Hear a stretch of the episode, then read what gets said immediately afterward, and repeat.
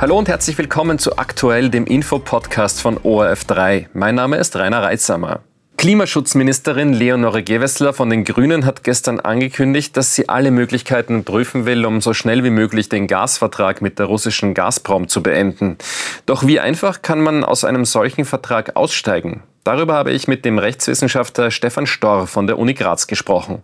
Die Energieministerin Gewessler möchte den Ausstieg aus den Gaslieferverträgen zwischen Gazprom und der OMV. Die aktuellen Verträge laufen noch bis zum Jahr 2040 und beinhalten eine fixe Abnahmeverpflichtung. Es muss also gezahlt werden, selbst wenn kein russisches Gas bei uns ankommt. Vielleicht zunächst einmal, warum würde ein Unternehmen denn überhaupt einen solchen Vertrag abschließen?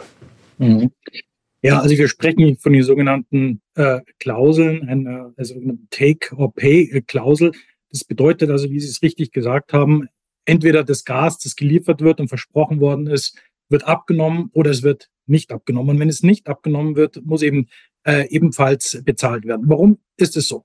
Langfristige äh, Energie- äh, und Erdgasverträge haben natürlich ihren Grund darin, dass der äh, Lieferant ähm, also hier das russische Erdgasunternehmen natürlich ein Interesse äh, daran hat, die Investitionen, die es getätigt hat, langfristig refinanzieren zu können und ist deshalb auf regelmäßige Einnahmen angewiesen.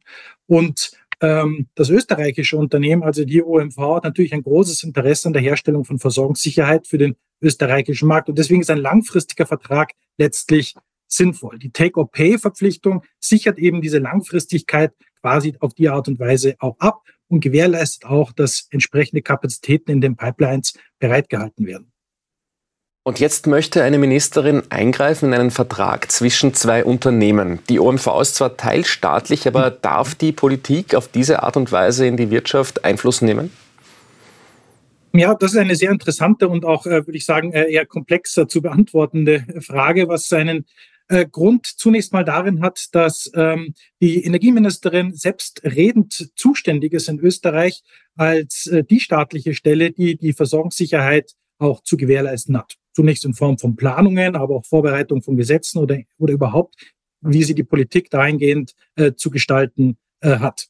Wir sollten auch im Vorfeld sehen, dass der Energiesektor schon immer ein stark staatlich beeinflusster Sektor ist. Also eine freie Marktwirtschaft, glaube ich, kann man vom Energiesektor keineswegs sprechen, vom Gassektor schon ähm, gleich gar nicht.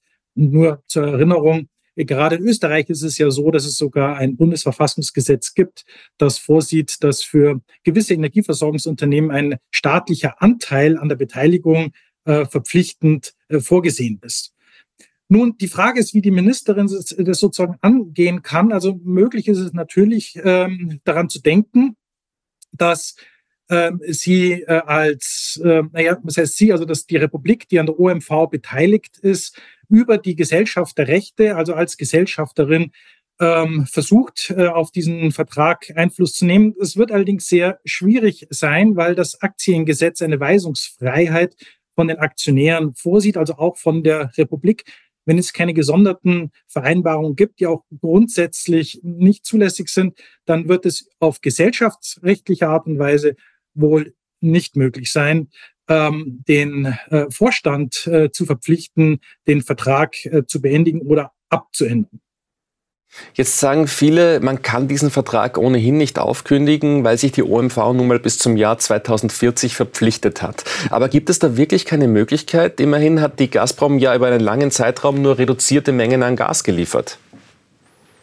Ja, auch äh, das ist eine Frage, die man sozusagen schwierig hier äh, so äh, beantworten kann, weil man genau den Inhalt des Vertrages wissen muss. Der liegt mir nicht vor. In solchen äh, langfristigen Lieferverträgen, gerade internationaler Art, ist es äh, in der Regel so, dass die Gründe für Vertragsbeendigung oder auch Vertragsanpassungen selbst dort geregelt sind. Wir können unterscheiden zwischen ordentlichen und außerordentlichen Kündigungsgründen. Also bei ordentlichen Kündigungsgründen wird man sehen müssen, was im Vertrag konkret vereinbart ist. Wahrscheinlich steht ähm, dazu nichts drin, was ähm, der Republik jetzt unmittelbar helfen würde. Ein außerordentliches Kündigungsrecht. Naja, es könnte natürlich dann gegeben sein, wenn ähm, Russland nicht liefert und äh, oder es zu Versorgungsschwierigkeiten als solchen kommt. Aber man muss sehen, das ist ja gerade eigentlich nicht der Fall.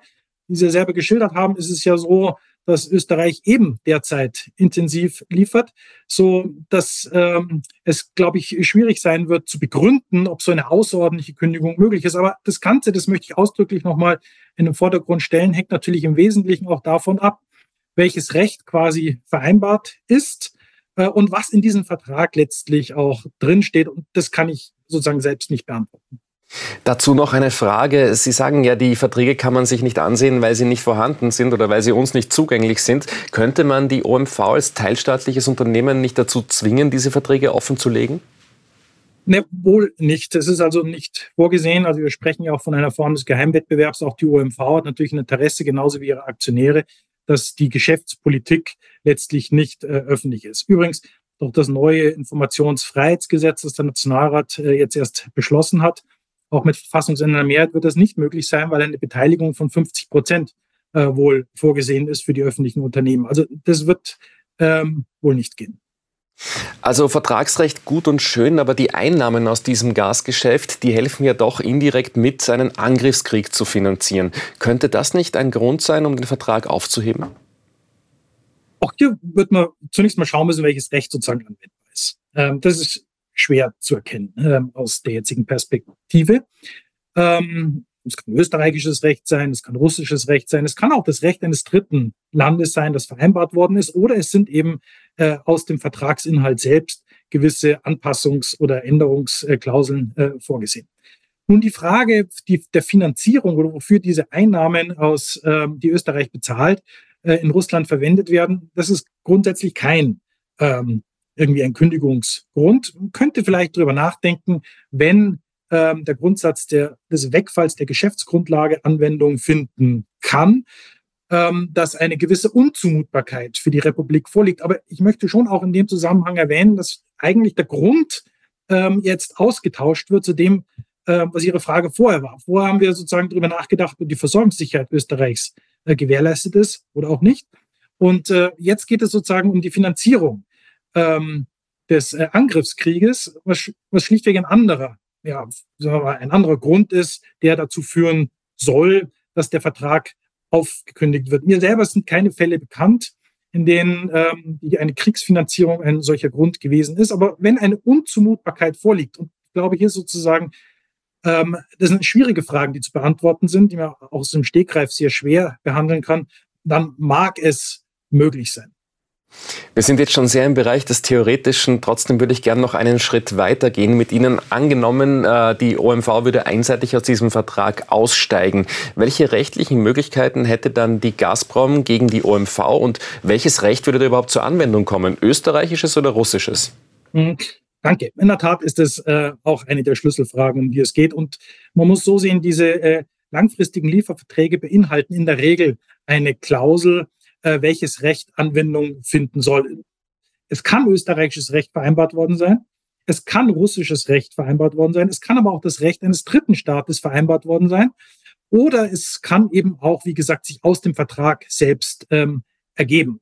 In diesen internationalen Verträgen besteht eben die Möglichkeit, dass die Vertragspartner sich das Recht quasi selbst aussuchen können. Und es kommt auch gar nicht so selten vor, dass sie das Recht eines Drittstaates äh, übernommen haben. Je nachdem, wie es ist, wird sich dann die Frage stellen, auch ähm, wenn äh, Österreich kündigen sollte oder einen Wegfall der Geschäftsgrundlage behaupten sollte, also den Vertrag beenden möchte, äh, wie der nächste Schritt wäre, äh, ob eine Klage vor einem russischen oder österreichischen Gericht äh, von der anderen Vertragspartei äh, in Frage kommen soll oder vielleicht äh, auch, äh, und das ist auch nicht äh, selten so, dass es vor einem Schiedsgericht äh, behandelt wird. Dann sprechen wir zum Schluss noch über ein weiteres Vorhaben der Energieministerin. Sie strebt ja die Verpflichtung zur Diversifizierung bei Gasbestellungen an. Geht das rechtlich? Ja, ähm, auch da muss man sozusagen tiefer drüber äh, nachdenken. Letztlich ist es so, dass äh, jede, jeder, jeder Eingriff, jede Beschränkung äh, quasi der unternehmerischen Freiheit und der Eigentumsgarantie der Unternehmen, auch der OMV, einen Grundrechtseingriff darstellt. Äh, das heißt, er muss jedenfalls einmal verhältnismäßig sein. Für die äh, Form der Verhältnismäßigkeit spricht sicherlich, dass die Versorgungssicherheit in Österreich ein sehr hohes Rechtsgut ist, dass es ähm, kontinuierlich gilt, aufrecht zu erhalten. Eine Diversifizierungspflicht würde ich grundsätzlich in der Tat für möglich halten. Hier ist es natürlich auch hilfreich, wenn die Europäische Union entsprechende Schützenhilfe gibt, sprich in der Form entsprechende rechtlichen Grundlagen äh, zur Verfügung stellt, um diese Diversifizierungspflicht, wie sie auch immer dann konkret aussieht, ähm, zu ermöglichen. Herr Professor Storr, vielen Dank für Ihre Einschätzungen und für dieses Gespräch. Ich danke Ihnen.